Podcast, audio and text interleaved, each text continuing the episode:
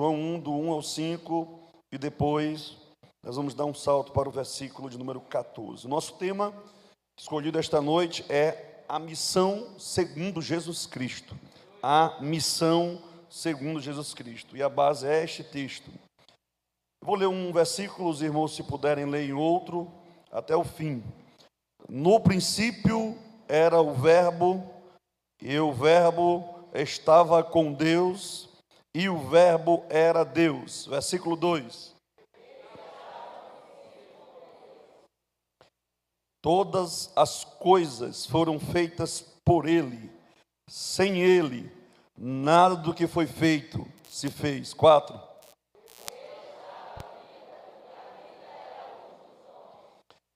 E a luz resplandece nas trevas, e as trevas não a compreende. O 14, bem forte agora.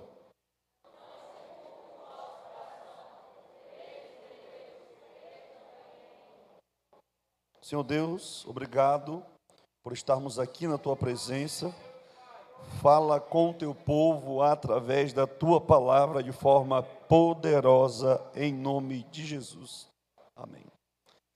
Amados irmãos, o Evangelho de João possivelmente foi o último evangelho a ser escrito. A ser escrito. É o evangelho que sai da veia sinótica, né? A veia sinótica é Mateus, Marcos e Lucas.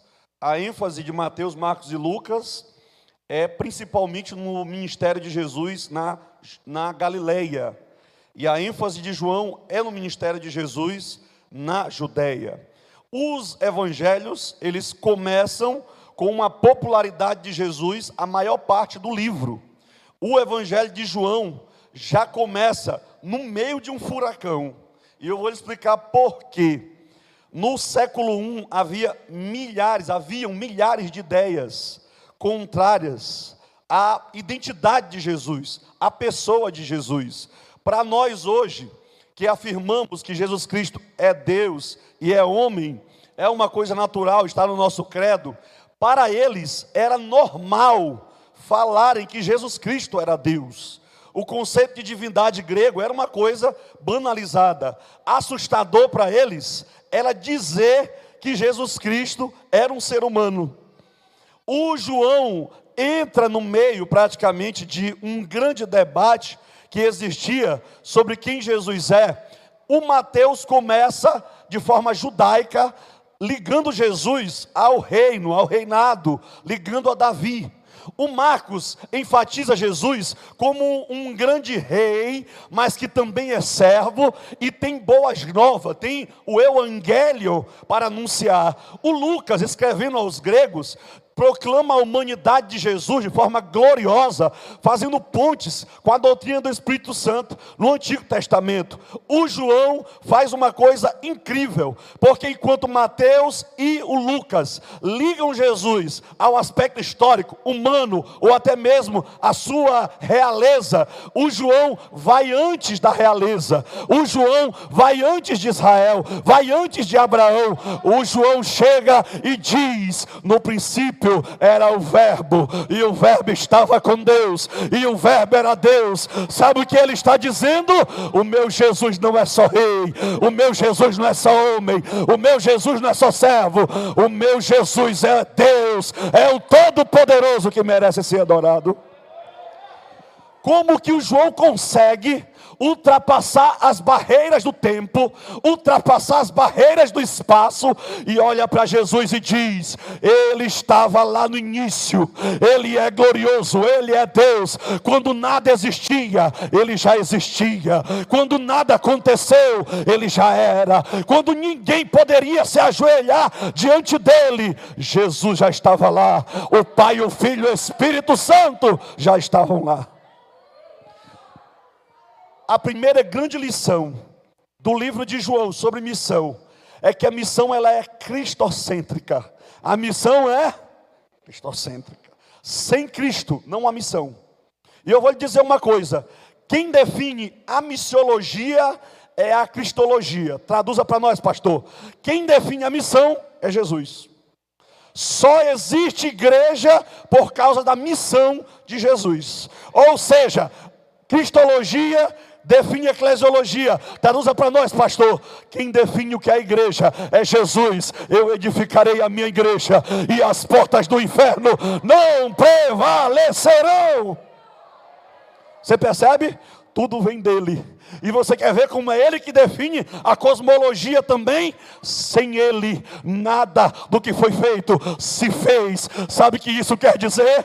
Todos os átomos do universo, todos os elementos da tabela periódica só existem porque um dia Deus falou e disse: haja luz, houve luz. É porque Deus criou através de Jesus de Nazaré.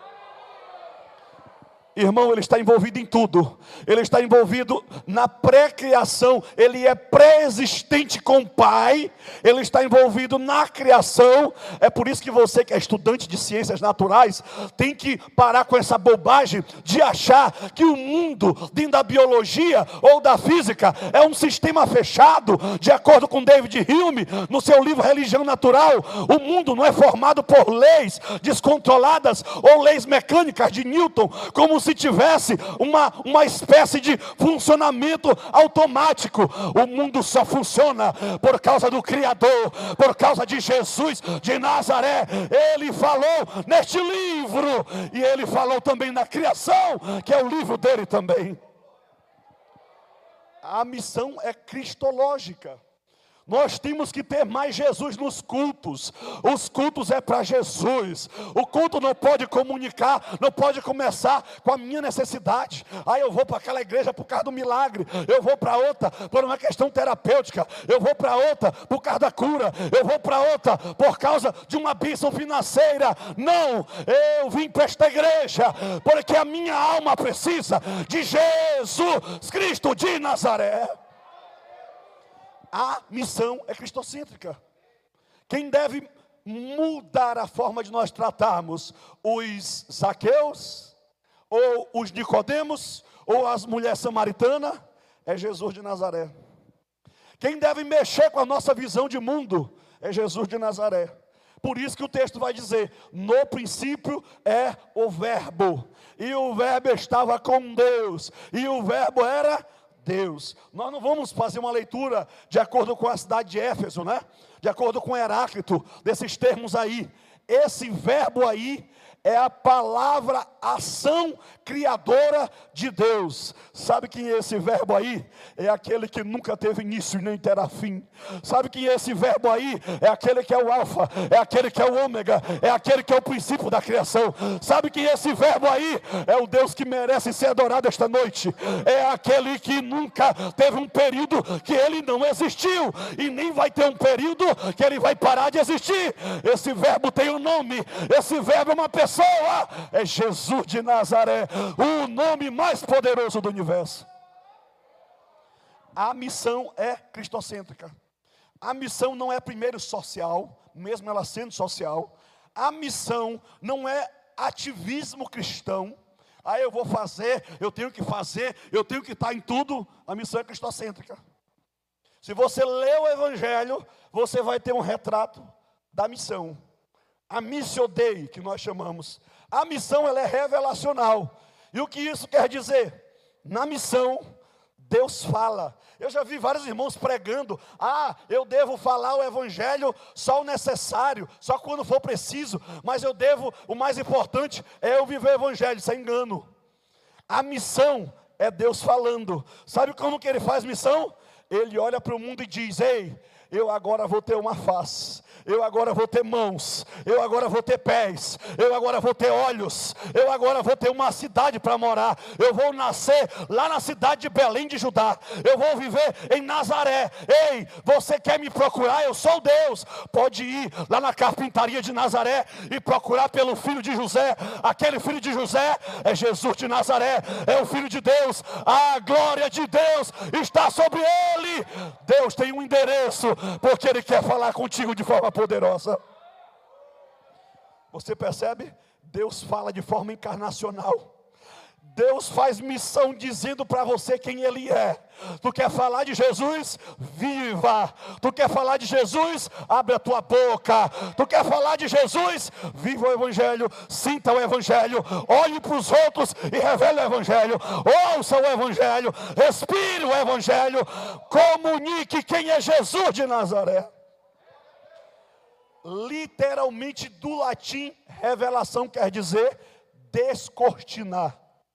A ideia, literalmente, Berkoff, Gruden e outros teólogos vão dizer isso, é Deus dizer para nós quem Ele é, de forma que nós não poderíamos saber. Tu sabe o que, é, que Ele está dizendo nesse texto aqui? Ele está dizendo: Ei, eu vou mostrar para vocês quem eu sou. Lembra de Filipe, Senhor? Mostra-nos o Pai. E sabe o que Jesus disse para ele? Eu estou há tanto tempo convosco, Felipe. Quem me vê, vê o Pai. Eu não entendi Jesus. É porque na hora que ele fala, ele está ouvindo o Pai. Na hora que ele está amando, ele está amando com o amor do Pai. Na hora que ele te perdoa, é com o perdão do Pai. Jesus de Nazaré é a revelação plena do Pai, o Todo-Poderoso. É por isso que eu não posso ser crente e acreditar no budismo. É por isso que eu não posso ser crente e seguir o islamismo. Eu não posso ser crente e seguir santos. Eu não posso ser crente e seguir Hare Krishna. Por quê? Porque eu sei que a revelação final, a revelação completa, a revelação suficiente, a revelação poderosa de Deus está em Jesus Cristo de Nazaré. Procure o livro dos Mormos, a última, o último testamento de Jesus Cristo. Veja o texto lá o que diz. Eles entendem como a revelação final, a revelação dada pelo anjo a José Smith. Mas se você for ler Hebreus 1, o texto vai dizer: havendo Deus, outrora falado, Antigo Testamento todo aí, ó, de muitas vezes e muitas maneiras, aos pais, pelos profetas, o que aconteceu no final? A nós nos falou pelo seu filho, a missão ela é revelacional. Agora você quer ver o que a igreja tem feito hoje? Eu estou há 10 anos no meu emprego, mal me comunico com as pessoas lá onde eu estou onde trabalhando. Ah, hoje em dia, a comunicação da gente no ambiente urbano, num ambiente veloz, num ambiente cansativo, num ambiente praticamente de desespero para enriquecer, é bom dia e boa noite aos vizinhos nós não revelamos Jesus, é porque nós não criamos pontes. Quando Deus queria falar com o povo, Ele mandou um judeu que tinha um endereço, que tinha um emprego e que um dia se levantou e disse: Eu sou o caminho, a verdade e a vida, e ninguém vê ao Pai se não for por mim. Hoje desenvolveram no ambiente trabalho, universidade, a arte de se manter calado, quieto, e quase negando o Evangelho. Irmãos, quem hoje tem coragem de, no meio de um ambiente marxista, da UFMA, abrir a boca e pregar? Quem hoje tem coragem de, de se levantar no ônibus? A gente sente a vergonha. Vergonha. Você vê o povo com o livro Manifesto Comunista aqui. E você vê os crentes com as Bíblias tão pequenas que cabem no bolso. Não, eu uso minha Bíblia no meu celular. Literalmente, é duro eu dizer isso. Nós não estamos vivendo a missão revelacional. Nós estamos vivendo os substitutos dessa plataforma que deveria ser o conhecimento de Deus. O conhecimento hoje, no nível científico ou cientificista, para mim não criticar a ciência em si, mas sua tentativa de soberania está substituindo tudo. O conhecimento hoje é esotérico, grave isso, coloca lá, evangelização infantil no Google para você ver. Você não vai encontrar igreja, você vai encontrar grupos espíritas trabalhando com a evangelização infantil. Hoje em dia, praticamente, o esotérico, o, o, misticismo está invadindo corações. As pessoas estão em busca mais de uma energia cósmica do que de um Deus pessoal. Por quê? Porque é mais fácil adorar uma energia que não diz ser de santo, que eu sou santo, que não diz arrependei-vos e crede, do que adorar um ser, uma pessoa, um homem Deus e um Deus homem chamado de Jesus de Nazaré. Grave isso. Missão tem que ter comunicação do que você conhece sobre Deus. Por isso, meu irmão, é que você tem que orar para no teu prédio onde ninguém se fala, Deus te arrumar uma forma de você comunicar o evangelho. Ah, pastor, mas é tão difícil. Eu vou dizer uma coisa para vocês. Hoje, fazer missão não é mais difícil do que no século I. Por quê? Se você quisesse uma coisa prática, você poderia ir no estoicismo, ou você poderia praticamente ir nas religiões de mistério. Você tinha experiências com Deus, ou deuses, e no final você ainda podia tomar um vinho e achar que estava tudo normal. Se você quisesse uma coisa mais filosófica, desenvolvida, o pensamento de Platão, o pensamento de Sócrates e de outros ainda estava vigente. Se você quisesse uma coisa assim, mais religiosa, mais esquisita, mais estranha, você poderia ir para o gnosticismo, que estava reinando naquele momento, oferecendo um conhecimento secreto. Mas o conhecimento de Jesus não é secreto, não pode ficar na igreja, não pode ficar dentro de mim. O conhecimento de Deus tem que ser a igreja profética, missionária. Te levanta onde você está, no teu serviço, e diga para o povo: assim diz o Senhor e Deus vai falar nos teus lábios. Onde está o pentecostalismo para se encontrar com o academicismo? Onde está o pentecostalismo para se encontrar com a frieza do ambiente intelectual de Foucault, de Derrida? Para se encontrar com, Ed, com Edgar Morin, pensamento complexo?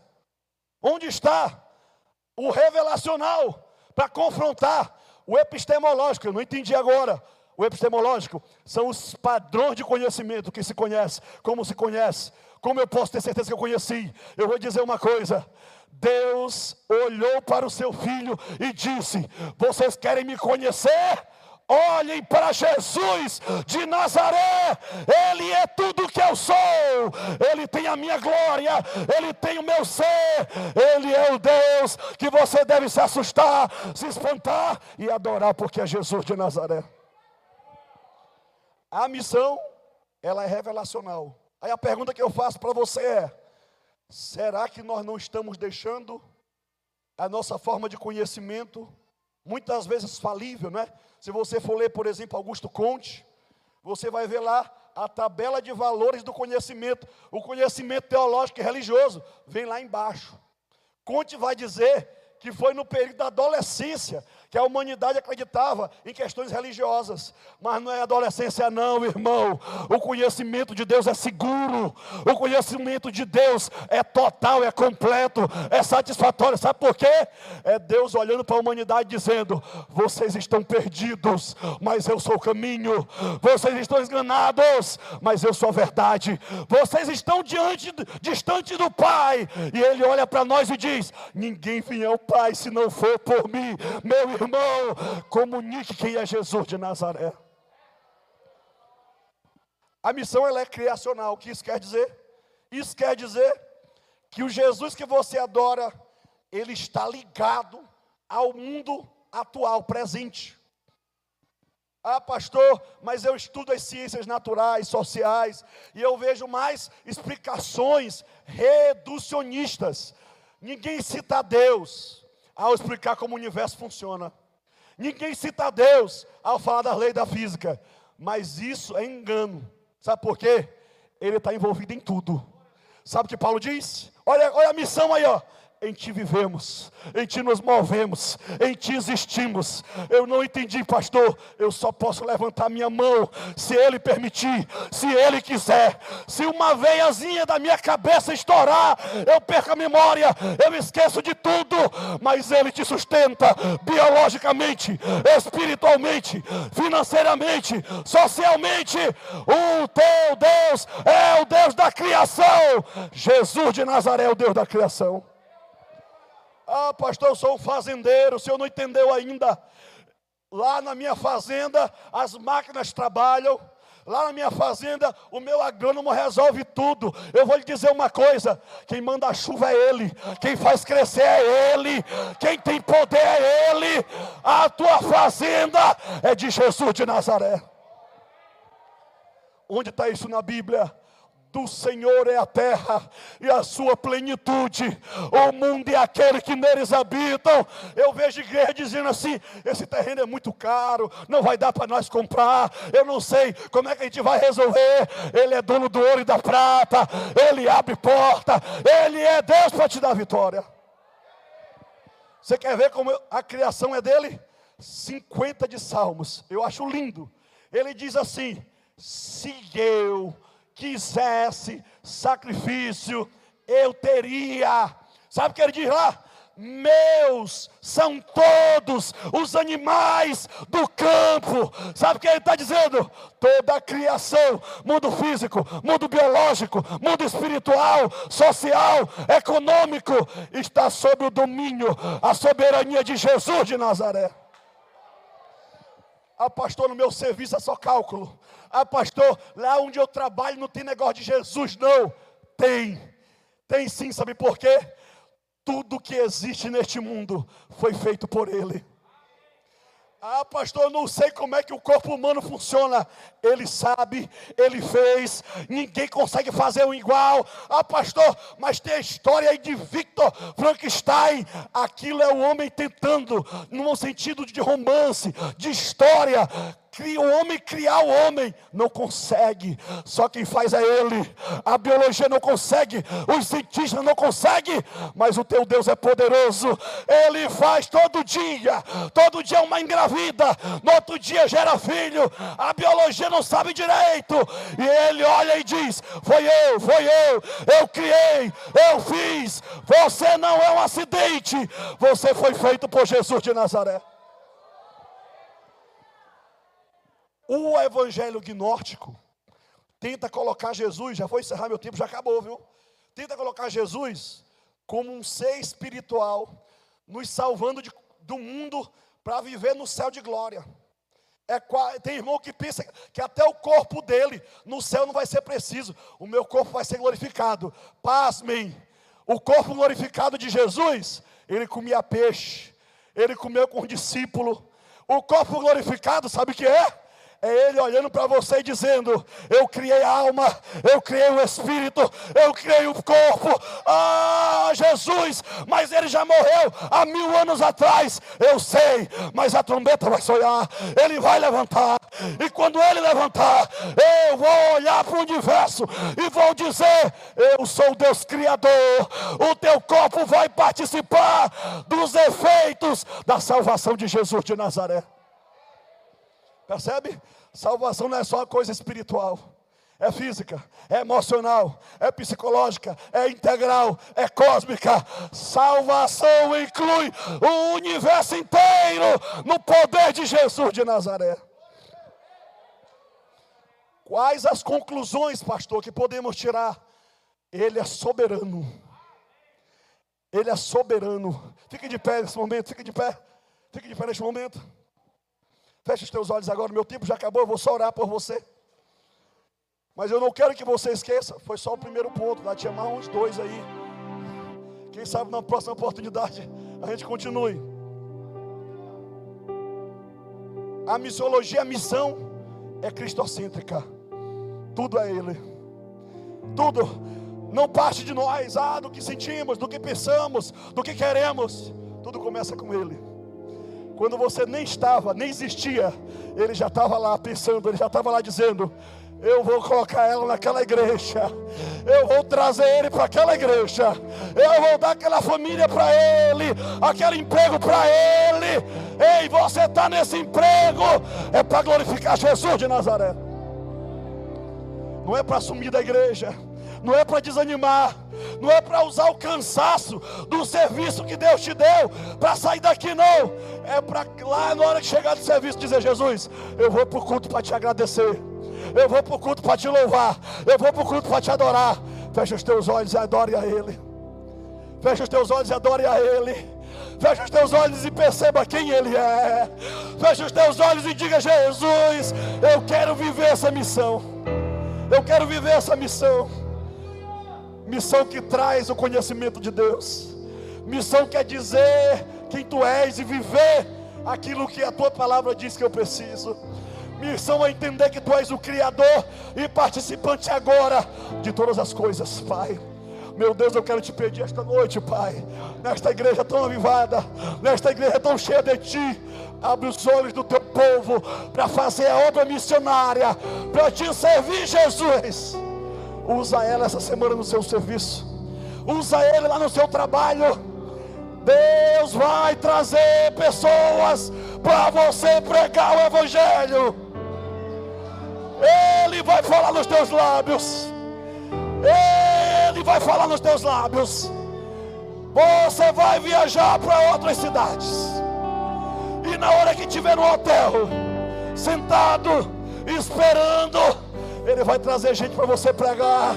E depois da sua reunião, você vai sentir a sede de Deus que eles têm, a sede de Deus que ela tem.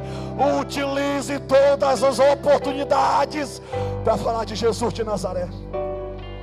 Pai, eu te agradeço esta noite pela oportunidade de comunicar a tua palavra nesta igreja, Pai.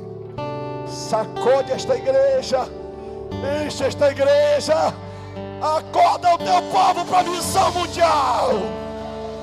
Todos os povos, tribos e línguas precisam ouvir falar do Senhor. Usa essas senhoras, usa esses senhores, usa essas jovens, usa esses auxiliares. Enche ele ela do teu espírito. Sejam cheios do espírito. Sejam cheios do espírito. Para falar do Senhor, Pai. Nós te agradecemos, Deus. Em nome de Jesus de Nazaré.